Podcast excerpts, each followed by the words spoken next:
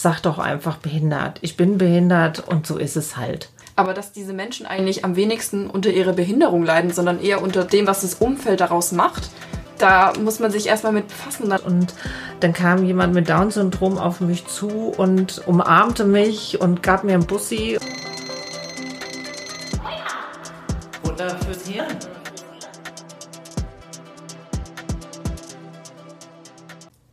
Herzlich willkommen zu Folge 6 unseres Podcasts Wake Up Futter fürs Hirn. Ich bin Lena. Und ich bin Petita.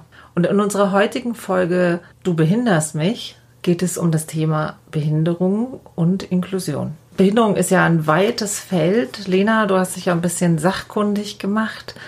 Ähm, was gibt es denn eigentlich für Behinderung und wie viele Menschen betrifft das eigentlich? Also wenn ich das Wort Behinderung höre, dann kommt mir immer erstmal dieses Icon von dem äh, Mann im Rollstuhl, das man so oft am Parkplatz sieht oder so in den Kopf. Das heißt, das Erste, an was ich denke, ist Menschen, die im Rollstuhl sitzen.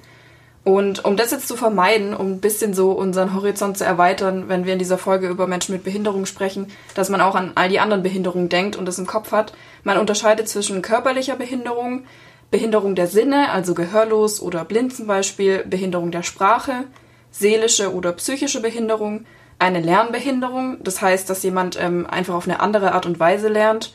Und dann gibt es natürlich auch noch geistige Behinderungen. Und vielleicht auch gerade mal noch eine Zahl dazu.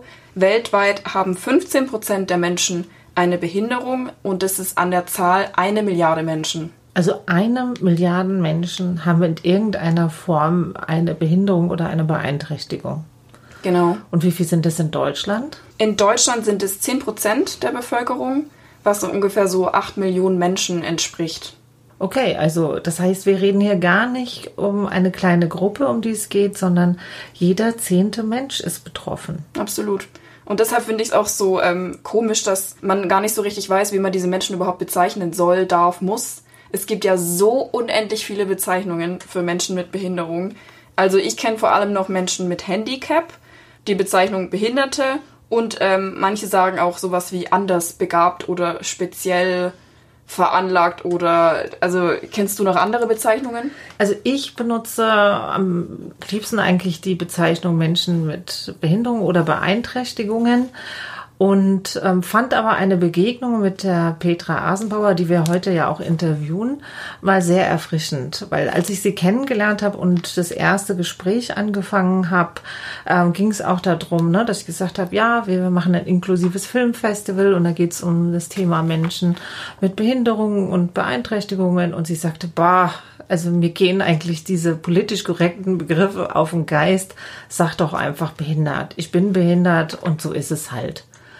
Und ich glaube, das war für mich so ein Schlüsselerlebnis, wo ich gemerkt habe, einfach am besten die Leute fragen, wie möchtest du bezeichnet werden oder, ne? Also es, es, es gibt ja etwas und dieses etwas, finde ich, muss auch benannt werden können. Und am besten die Betroffenen fragen, mit welchem Begriff kannst du am besten leben? Und wenn jetzt zum Beispiel einer von sich selber sagt, ich bin ein Downy, dann ist es so und dann ist das auch okay so. Perdita, kannst du dich noch an äh, deine allererste Begegnung mit einem Menschen mit Behinderung erinnern? Ja. Ähm, das allererste Wahl war, glaube ich, mit 14, 15. Ähm, da habe ich einen Ferienjob gemacht, habe ich in einer Großküche in einer sozialen Einrichtung gearbeitet, wo auch, ich glaube, so eine Werkstätte für Menschen mit Behinderung ähm, angesiedelt waren. Und ich war draußen und habe Teller eingeräumt, die dreckigen Teller eingeräumt. Und dann kam jemand mit Down-Syndrom auf mich zu und umarmte mich und gab mir ein Bussi. Und ich weiß noch äh, ganz genau, dass ich echt voll überfordert mit der Situation war, weil vorher ist mir nie ein Mensch mit Behinderung vorher begegnet.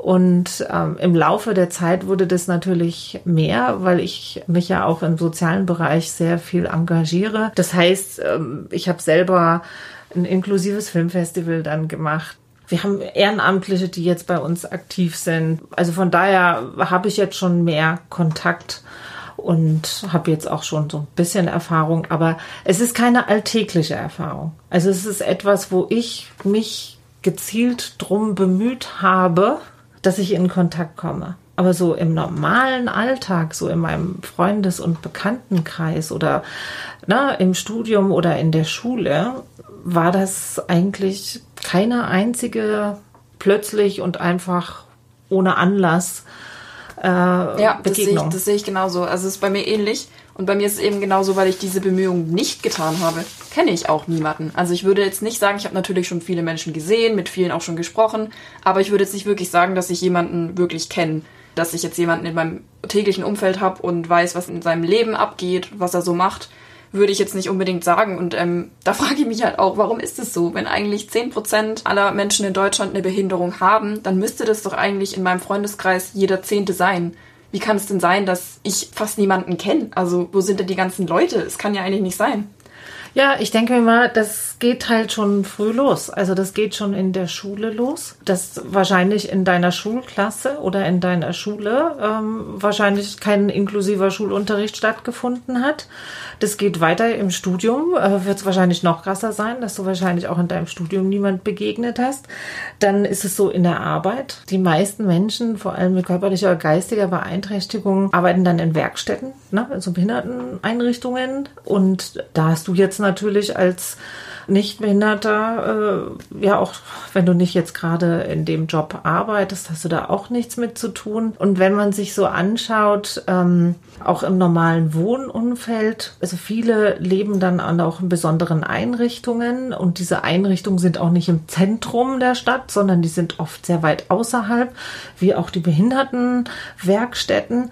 Das heißt, in unserem Alltag sehen wir sie auch gar nicht so und Ja. nehmen sie auch gar nicht wahr. Und wo ich gemerkt habe, was der große Unterschied war, als ich mal in Neapel war, wahrscheinlich haben die nicht so viel Kohle für besondere Einrichtungen, weil da mussten die Leute wahrscheinlich in den Familien leben und mussten irgendwie auch Geld mitverdienen.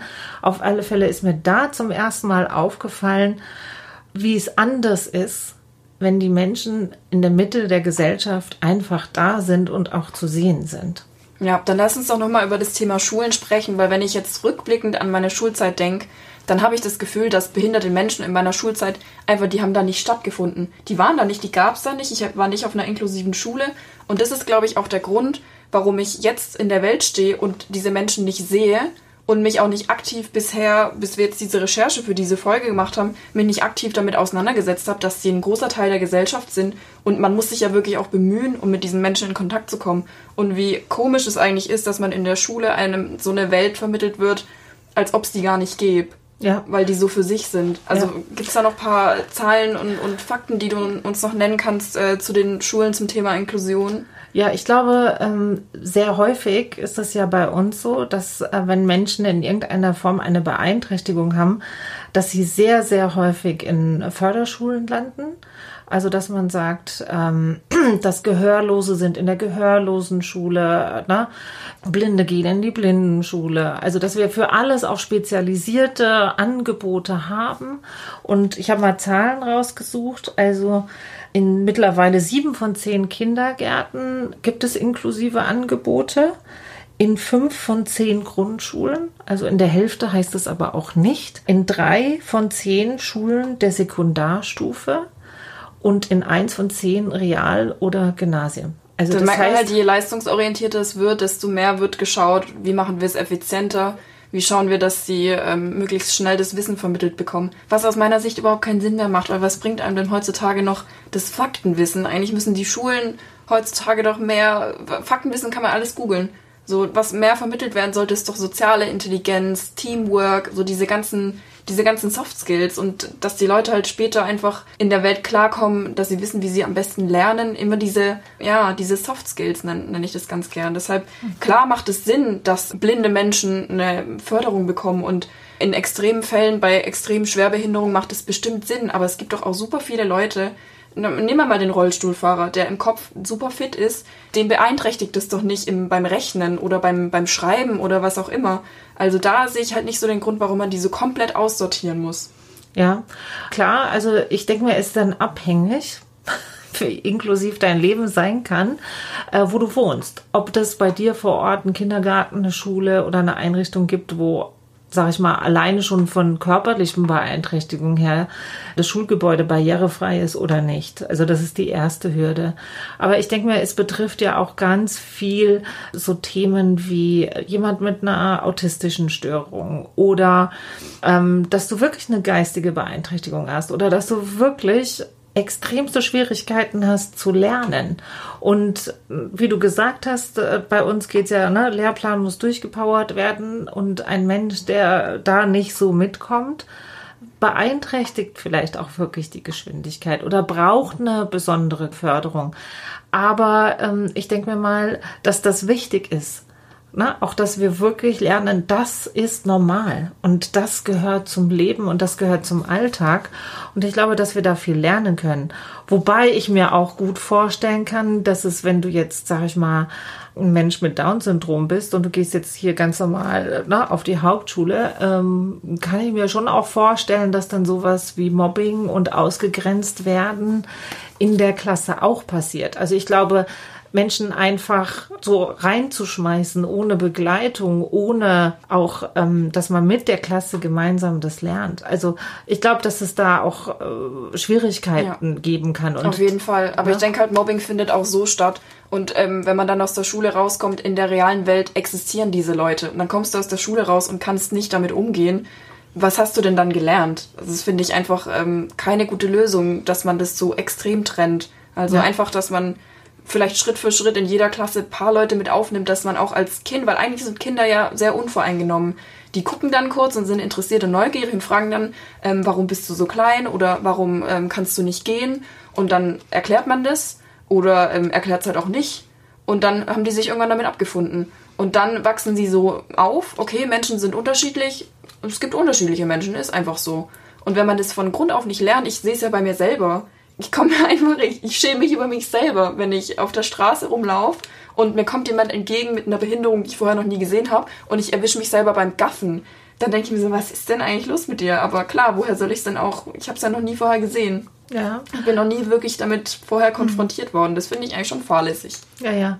Also was, was ich merke und äh, ich erinnere mich noch an, an diese körperliche Umarmung, wo, wo ich auch nicht mit umgehen konnte und auch nicht wusste, wie gehe ich damit um und gleichzeitig finde ich jetzt mittlerweile schwierig, wenn ich auch sehe, jemand hat eine Beeinträchtigung und das beeinträchtigt diesen Menschen auch sozusagen, wo ist die Gratwanderung, jemandem meine Hilfe anzubieten, aber ohne übergriffig zu sein und ja, jemanden absolut. sofort sozusagen wieder in diese Schiene zu stecken, oh, du brauchst Hilfe. Ja. Ja, und ich finde, das ist manchmal so eine Gratwanderung, irgendwie zu signalisieren, hey, wenn du was brauchst, ich bin da, mhm. also bist mir nicht egal und gleichzeitig, wenn du mich nicht brauchst, dann äh, biete ich dir natürlich auch nicht meine Hilfe an. Und ja. ich finde das manchmal nicht so einfach. Ja, das haben die Jungs in einem äh, anderen Podcast, den habe ich jetzt für die Recherche ein bisschen gehört. Der heißt ähm, Ob du behindert bist. Ein super toller Podcast von zwei Jungs, äh, die auch so um die 24 sind, die auch über das Thema eben Behinderung im Alltag sprechen.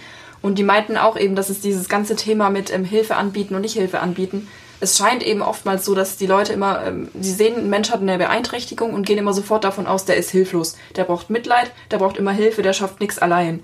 Aber dass diese Menschen eigentlich am wenigsten unter ihrer Behinderung leiden, sondern eher unter dem, was das Umfeld daraus macht, da muss man sich erstmal mit befassen, um darauf zu kommen. Die Leute leben teilweise seit der Geburt mit ihrer Beeinträchtigung. Was das Problem ist, sind die Barrieren im Umfeld und die, die Reaktionen aus dem Umfeld. Deshalb wir auch heute diese Folge machen. Genau. Ähm, du hast ja auch ein bisschen recherchiert, wie das so ist im Arbeitsleben. Also ich weiß, dass eigentlich die meisten Menschen ne, Schwierigkeiten haben, auf dem ersten Arbeitsmarkt unterzukommen. Deswegen arbeiten ganz, ganz viele in Werkstätten. Du hast dich ja ein bisschen auch befasst mit und Jana und Annika haben ja auch ein paar Recherchen zu dem Thema gemacht. Wie sieht's dann im Bereich Inklusion und Arbeit aus? Also zunächst mal zu den ähm, Zahlen der Arbeitslosenquote. Die Arbeitslosenquote bei Menschen mit Behinderung ist doppelt so hoch wie die, die normale Arbeitslosenquote. Sprich, das liegt bei ähm, über 13 Prozent sogar. Und ähm, du meintest ja auch schon, wenn es diese Plätze in den Behindertenwerkstätten nicht gäbe, diese Arbeitsplätze, dann äh, wäre die Arbeitslosenquote wahrscheinlich überirdisch hoch. Und was aber wichtig ist zu wissen, in Deutschland gibt es eine Inklusionspflicht. Das heißt, Unternehmen mit mehr als 20 Mitarbeitern müssen 5% ihrer Arbeitsplätze mit Menschen mit Behinderung besetzen. Das schafft Deutschland aktuell aber noch nicht. Also wir sind noch unter dieser 5%-Quote. Und was ich auch interessant fand, 26% der Arbeitgeber haben sogar überhaupt keine Menschen mit Behinderung beschäftigt. Und was ich eigentlich an der ganzen Sache noch am krassesten finde, anstatt diese Quote wenigstens zu versuchen zu erfüllen und wenigstens einen Anreiz zu schaffen oder sich wenigstens zu bemühen, den Arbeitsplatz barrierefrei zu gestalten, Diversität in die Mitarbeiterschaft einzubringen, kaufen sich viele Unternehmen einfach von ihrer Inklusionspflicht frei. Uh, man kann sich freikaufen? Ja, also eigentlich muss man diese Quote erfüllen. Wenn man dies nicht schafft, dann muss man pro Monat eine Ausgleichsabgabe zahlen. Die variiert natürlich ähm, je nachdem, wie viele Arbeitsplätze man hat. 20 bis 39 Arbeitsplätze. Da muss der Arbeitgeber monatlich 125 Euro zahlen, was äh, 1500 Euro im Jahr ist. Und bei 40 bis 59 Arbeitsplätzen sind es 220 Euro monatlich beziehungsweise 2640 Euro dann im Jahr. Und was der Clou an der ganzen Sache ist, diese Ausgleichsabgabe kann in voller Höhe als Betriebsausgabe abgezogen werden.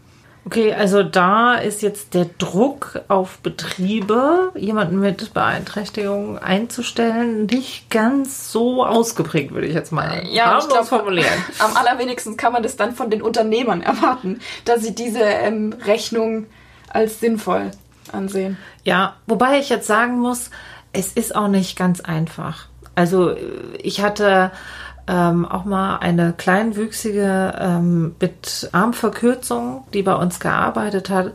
Und ähm, natürlich wollten wir inklusiv sein, wir wollten das auf alle Fälle probieren, aber da fing das schon an, unsere Tische waren zu hoch und selbst mit den verstellbaren Stühlen, also sie kam natürlich mit den kurzen Armen nicht an diesem Verstellregler ran, dass sie selber sich hochschieben konnte. Das war das eine. Und dann, wie kommst du an die Tastatur? Ne? Also dann musste man dann was Besonderes bauen, dass die Tastatur dann höher war. Aber dann hatte sie natürlich, weil wir natürlich nicht die optimalsten Stühle und was weiß ich hatten, hat sie dann natürlich natürlich auch schnell auch mehr Schmerzen. Also das äh, war nicht so einfach. Oder ich hatte eine Frau, die extreme Gehschwierigkeiten hat und bei uns musste schon, ich glaube, zehn Stufen hochkommen. Und dann hat sie auch gefragt, ob sie vor der Haustür parken kann. Aber äh, wir haben gar keine Parkberechtigung dafür.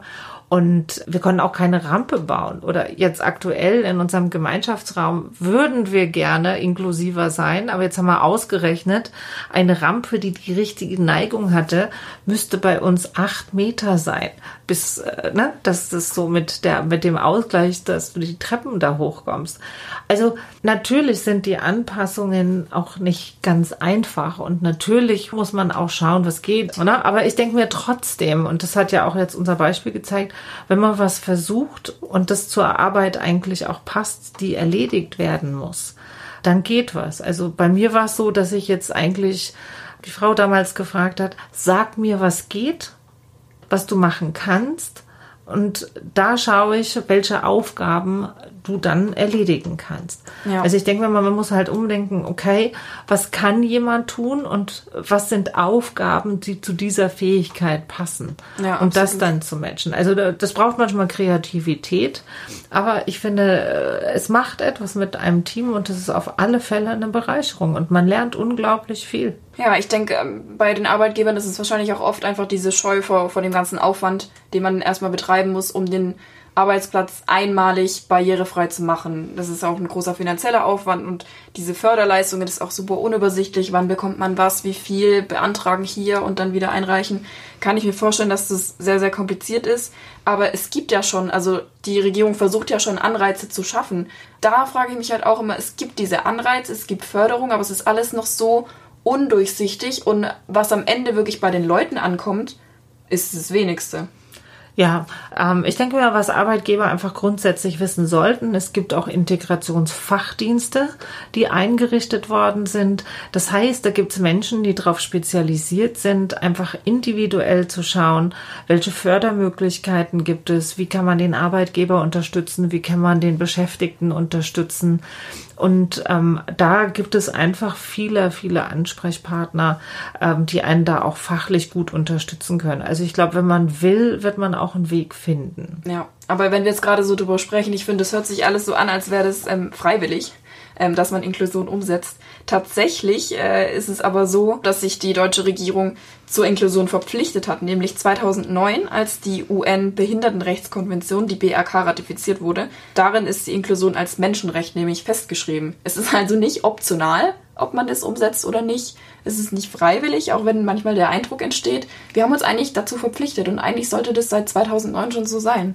Ja, ja, und es gab ja auch einen Zehn-Jahres-Plan, wo dann sozusagen Förderschulen eigentlich nur noch die Ausnahme und, na, also inklusive Schulen die Regel sein sollten. Das Gleiche gilt natürlich auch für Wohnen. Ne? Also versuche ich sozusagen Wohngemeinschaften mitten im Zentrum zu bauen oder baue ich irgendwie Behindertenwohnheime, die vielleicht auch noch außerhalb vom Stadtgebiet liegen, dass man die Leute auch beim Wohnen sozusagen nicht sieht. Das eine ist Gesetz, das andere ist, glaube ich, auch ganz, ganz viel, wie sind so unsere Einstellungen. Und das geht auch in den privaten Bereich rein. Also ich habe ähm, mal ein Projekt mitgemacht, wo es ähm, um das Thema sexuelle Bildung für Menschen mit geistigen und Lernbeeinträchtigungen ging.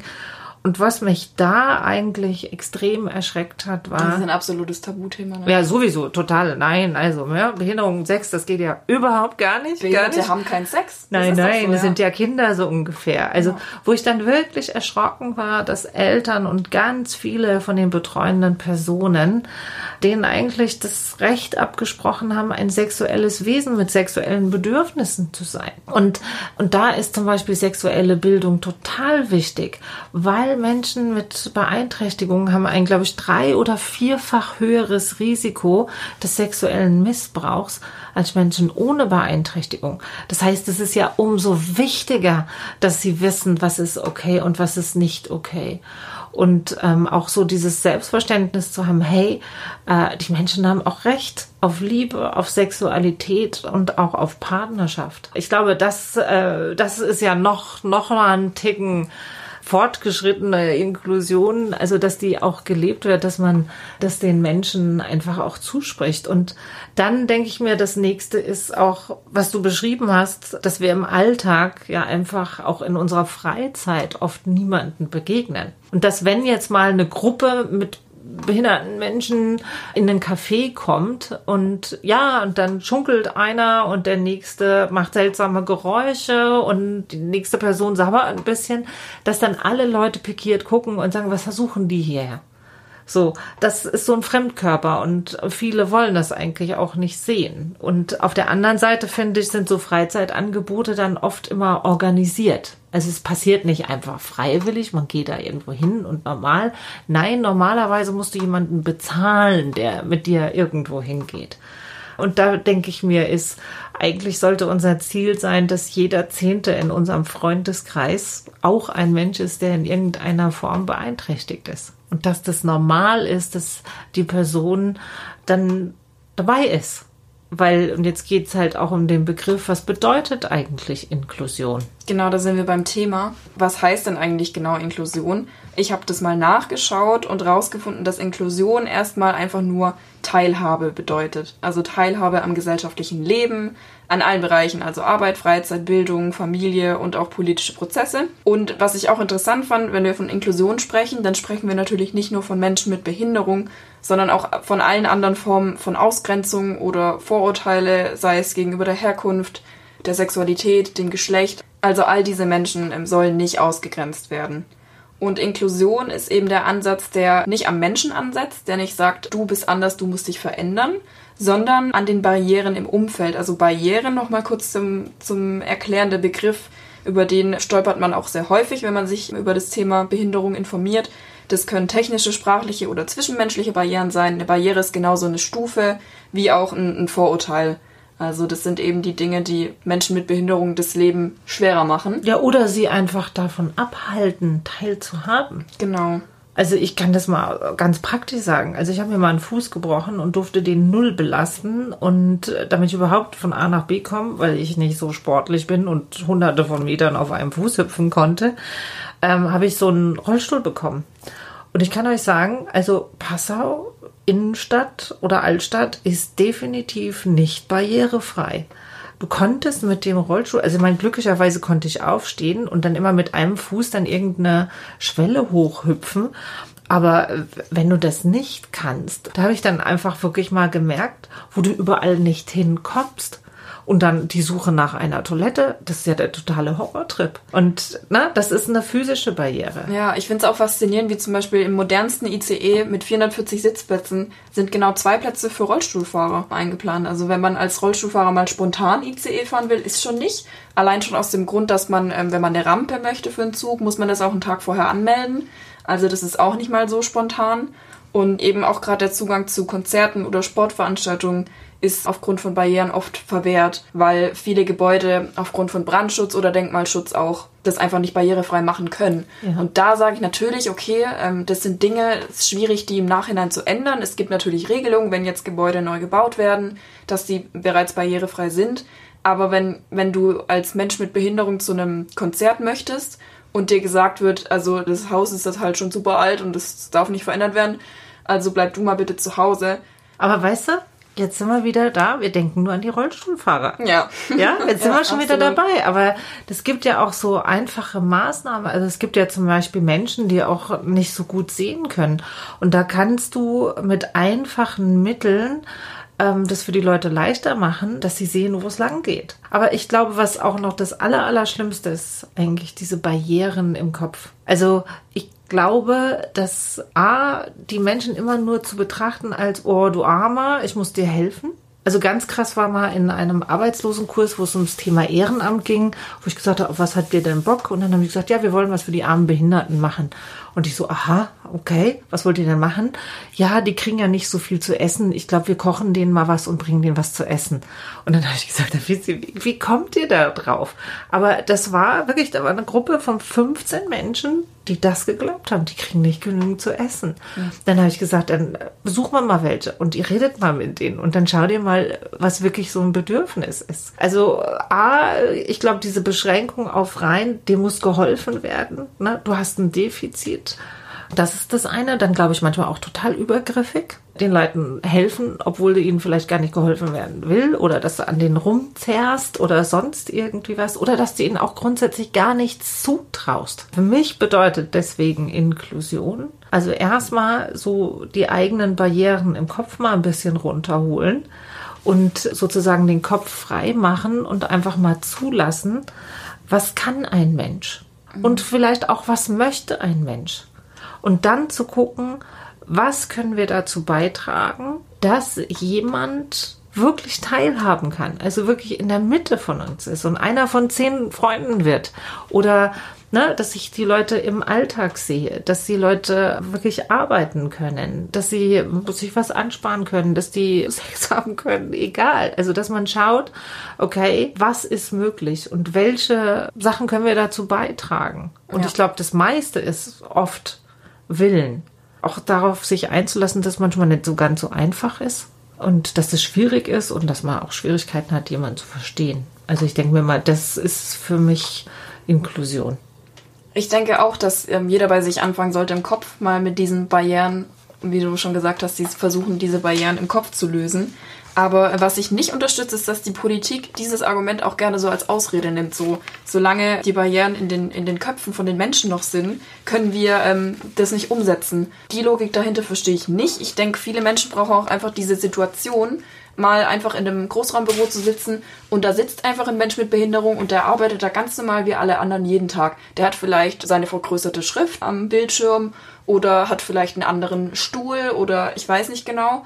Aber einfach mal, dass man in seinem Alltag damit konfrontiert wird, dass es andere Menschen gibt, die anders sind, die genauso ihren Alltag bewältigen und dass es was völlig Normales ist. Und ich glaube dann äh, das ist halt, das gilt halt vor allem für die Leute, die sich nicht aktiv damit auseinandersetzen wollen. Wenn die damit konfrontiert werden würden, dass es die normalste Sache auf der Welt ist, dann glaube ich, dass die allerwenigsten damit ein Problem hätten. Ja, und ich glaube, das, was wir schon auch in unserer Rassismusfolge gesagt haben, ist, nicht über die Menschen reden, sondern mit den Menschen reden. Und deswegen freut es uns, dass es uns gelungen ist, heute Petra Asenbauer aus Passau zu uns einzuladen. Sie ist 32 und also sie hat zuerst auch eine Förderschule besucht, also die K-Schule und hat aber den Quali geschafft. Und worauf sie auch besonders stolz war, ist, der damalige Bischof meinte, die schafft das nicht.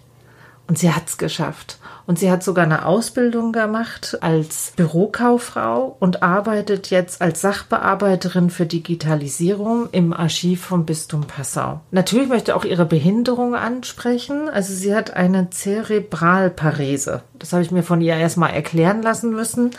Das ist anscheinend eine Hirnschädigung, die sich mehrfach auswirken kann. Also bei ihr hat sich ausgewirkt, dass sie eine Tetraspastik hat.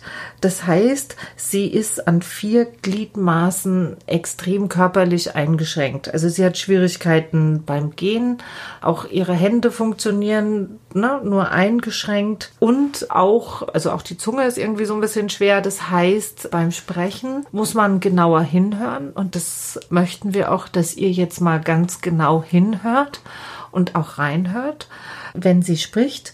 Warum ich sie kennengelernt habe, ist, weil ich mitbekommen habe, dass sie ein inklusives Projekt in einem Jugendzentrum bei uns gestartet hat. Und ich weiß von ihr, dass sie im Musicalverein in Jägerwirt sich auch engagiert und da in der Tanzgruppe mitmacht, als Komparsin irgendwie eintritt, was gebraucht wird. Und was mich total beeindruckt, ist, dass sie auf alle Fälle gerne reist und alles möglich macht, ähm, damit sie unterwegs ist. Hört mal rein, äh, was sie so zu sagen hat. Hallo Petra, schön, dass du dir Zeit genommen hast heute. Wir steigen gleich mal ein mit der ersten Frage und zwar, was machst du richtig gerne, wenn du so richtig Spaß haben willst? Also ich gehe gern tanzen und was mir immer Spaß macht, ist halt Trommeln. Ah. Also Trommeln kann ich einen ganzen Tag. Dann ähm, interessieren wir uns natürlich für dein Engagement. Wieso engagierst du dich überhaupt? Was macht für dich das Engagement so wichtig? Wir leben auf einer Welt und da sollte Zusammenhalt oder gegenseitig helfen oder Spaß haben. Engagieren macht ja immer Spaß. Eigentlich wichtiger sei wie irgendwelchen Geld oder Titel hinterher jagen, weil das bleibt bei einem persönlich und bei den anderen oder in der Gruppe an sich auch. Und ähm, was bewegt dich gerade aktuell in, in dem Themenbereich Engagement? Gibt es was Konkretes, womit du dich da gerade ähm, befasst? Oder was auch, was dir Sorge macht? Also Sorgen macht mir aktuell wirklich, äh, dass viele unvernünftige Leute einfach gibt. Ja, Corona. Und halt eigentlich die Leute zu kurz kommen, die eigentlich nichts dafür können, wie im Tanzunterricht, die wo jede Hygienemaßnahmen beachten und wirklich schauen, dass da alles ordentlich und vernünftig abläuft und die sind leider immer die, die wo dann das bußen müssen, wenn zu viele beraten Unsinn machen. Und du hast uns ja auch erzählt, du engagierst dich jetzt auch ähm, für Umweltschutz oder so. Also was hat dich da bewegt, sich dafür zu engagieren?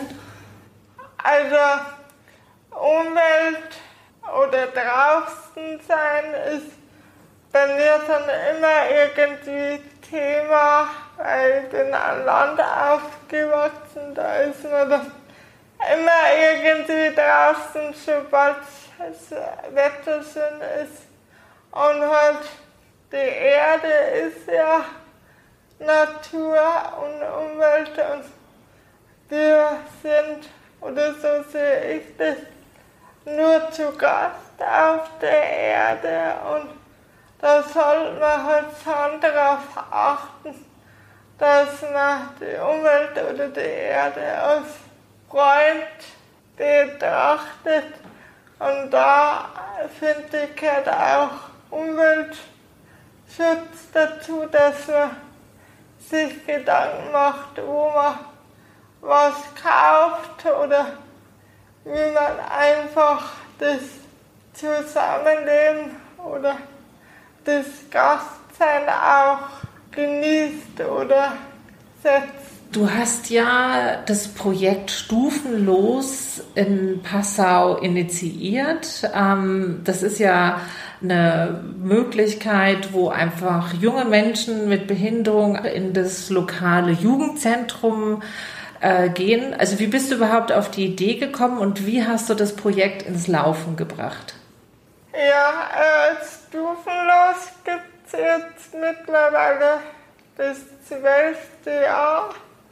Und äh, vor zwölf Jahren war jetzt Inklusion, jetzt sage ich einmal, nun nicht so ganz so selbstverständlich, wie es heute immer mehr wird.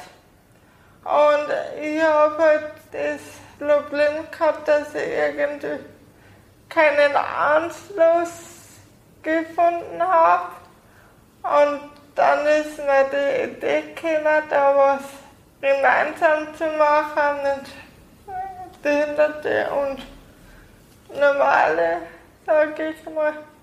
Und dann hat äh, mich jemand auf Zeughaus gebracht. Und dann habe ich an Edmund einfach mal angerufen, was er von das hält und so. Und er war dann gleich offen und begeistert. Und der Sabine, die wo in der Lebenshilfe arbeitet, bin ich ja auch so befreundet, die war da auch gleich dafür. Und so ist dann das ins Laufen gekommen. Aha, und wer ist Edmund? Äh, Der Edmund ist der Leiter von Zeughaus, von, also von dem Jugendzentrum Zeughaus. Ah, okay. Also das heißt, du hast dir einfach Verbündete gesucht, mit denen du das zusammen gemacht hast. Und wie läuft stufenlos ab? Wie muss man sich das vorstellen?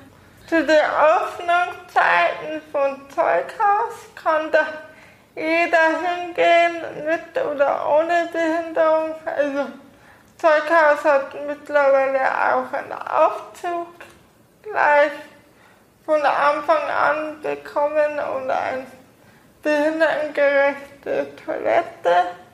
Und zu den Öffnungszeiten ist jetzt eine Hilfe auch dort, die wo halt die Jugendlichen auch Hilfsstärke ausziehen, mhm. essen gehen und so kann jetzt jeder da hingehen und Billard spielen, äh, keine Ahnung, trinken, essen, ratzen, chillen. Ganz normal. Ganz normal. Was wünschst du dir, was sich im Denken, Handeln, Verhalten von Menschen in Sachen Inklusion ändern sollte? Also jetzt hast du die Chance mal zu sagen, ey Leute, das verändert, damit sozusagen unsere Gesellschaft, ne, das Miteinander inklusiver wird. Was wünschst du dir von anderen Menschen?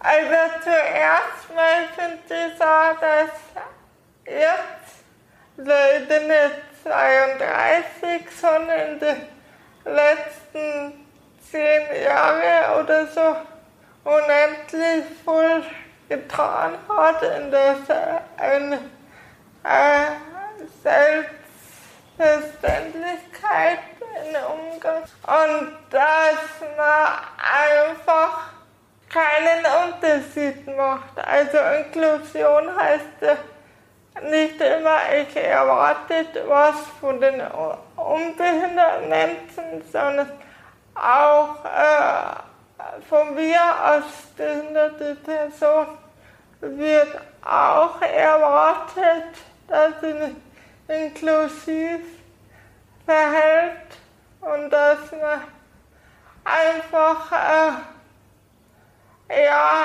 jemand auch hilft, wenn, es, wenn jemand sieht, der hat es wie bei mir, wenn ich Einkäufe habe von Auto, helfen mir oft meine, ähm, meine Nachbarn einfach die passe hoch zum Tag, ohne dass jetzt da jemand ein Thema draus macht. Und das ist für mich eigentlich Inklusion. Nicht nur im Zusammenhang mit Behinderung, sondern einfach, dass man auf sich gegenseitig schaut. Genau. Jeder hat irgendwas, wo er nicht so kann und dass man sich da einfach unterstützt. Egal ob das jetzt eine Behinderung ist oder jemand, der wo vielleicht Farben nicht erkennt oder so. Ja, also dass eigentlich das wichtig ist, dass wir uns gegenseitig unterstützen. Genau. Oder? Ja.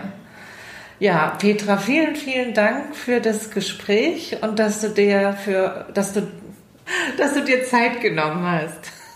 Gerne. Gut, ähm, wenn ihr jetzt Schwierigkeiten hattet, Petra zu verstehen, ähm, dann schaut auf unsere Webseite www.futterfürshirn.de mit Bindestrich getrennt.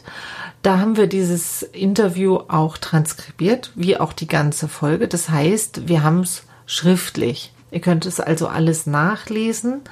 Und wir haben dieses Interview nochmal sozusagen aufgenommen, aber sprechen dann immer nach, was Petra gesagt hat. Okay, jetzt ist natürlich wieder das, was ihr von uns kennt. Wir wollen euch was ins Hirn tackern. Lena, was ist das, was du möchtest, dass die Leute unbedingt sich ins Hirn tackern sollen? Also was soll sich verändern im Denken, Handeln oder Tun von anderen? Ich wünsche mir, dass andere Menschen und auch ich selber Menschen mit Behinderung einfach als Teil der Gesellschaft ansehen, als ganz normale Menschen, die nicht unter ihrer Behinderung leiden, sondern unter den Umständen. Und wir haben was mit den Umständen zu tun. Wir können was an den Umständen ändern. Und um zu verstehen, wie es den Leuten geht und ihnen nicht immer mit Mitleid entgegenzutreten, fand ich auch ein Zitat ganz cool von Raul Krauthausen, der gesagt hat, mit meiner Behinderung geht's mir so wie euch mit dem Fliegen. Ihr könnt auch nicht fliegen und trotzdem geht ihr nicht jeden Abend weinend ins Bett und seid den ganzen Tag totunglücklich, weil ihr nicht fliegen könnt.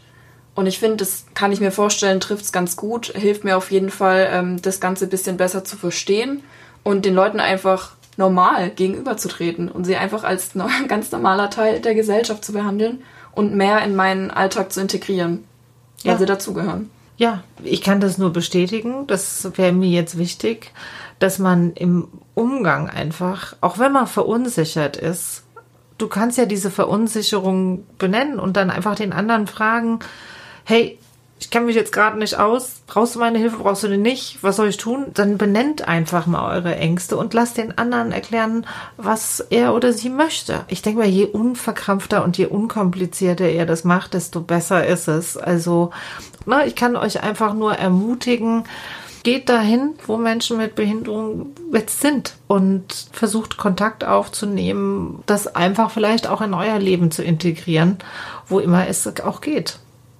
Und für die Challenge diesen Monat haben wir uns auch wieder verschiedene Levels überlegt.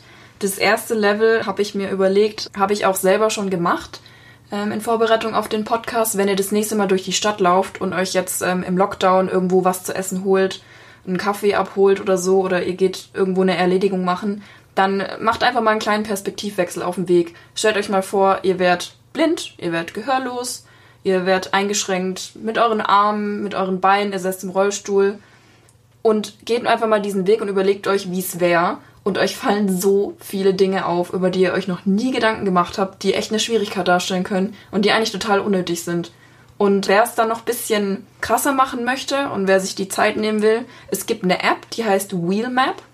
Und auf dieser App kann man genauso ähnlich wie bei Google Maps eintragen, wenn man an einem Ort ist, anstatt dass man den Ort bewertet, kann man ähm, die Barrierefreiheit bewerten und sagen, hier gibt es zwar eine Rampe, aber die Rahmen sind sehr eng oder hier gibt's Stufen, aber innerhalb vom Haus gibt's dann auch noch einen Aufzug. Also da kann man eben Leuten, die eine Beeinträchtigung haben, praktisch vorher sagen, du kannst dir auf jeden Fall mit deinem Rollstuhl reinfahren. Und da kann man diese Map dann ausbauen und ähm, die Leute einfach unterstützen, dass sie vorher wissen, auf was sie sich einstellen müssen. Ja, und meine Challenge wäre, informiert euch mal über das Thema einfache Sprache. Weil eine der großen Barrieren ist, dass Menschen einfach auch nicht verstehen, was man sagt, weil man viel zu kompliziert und zu abgehoben formuliert.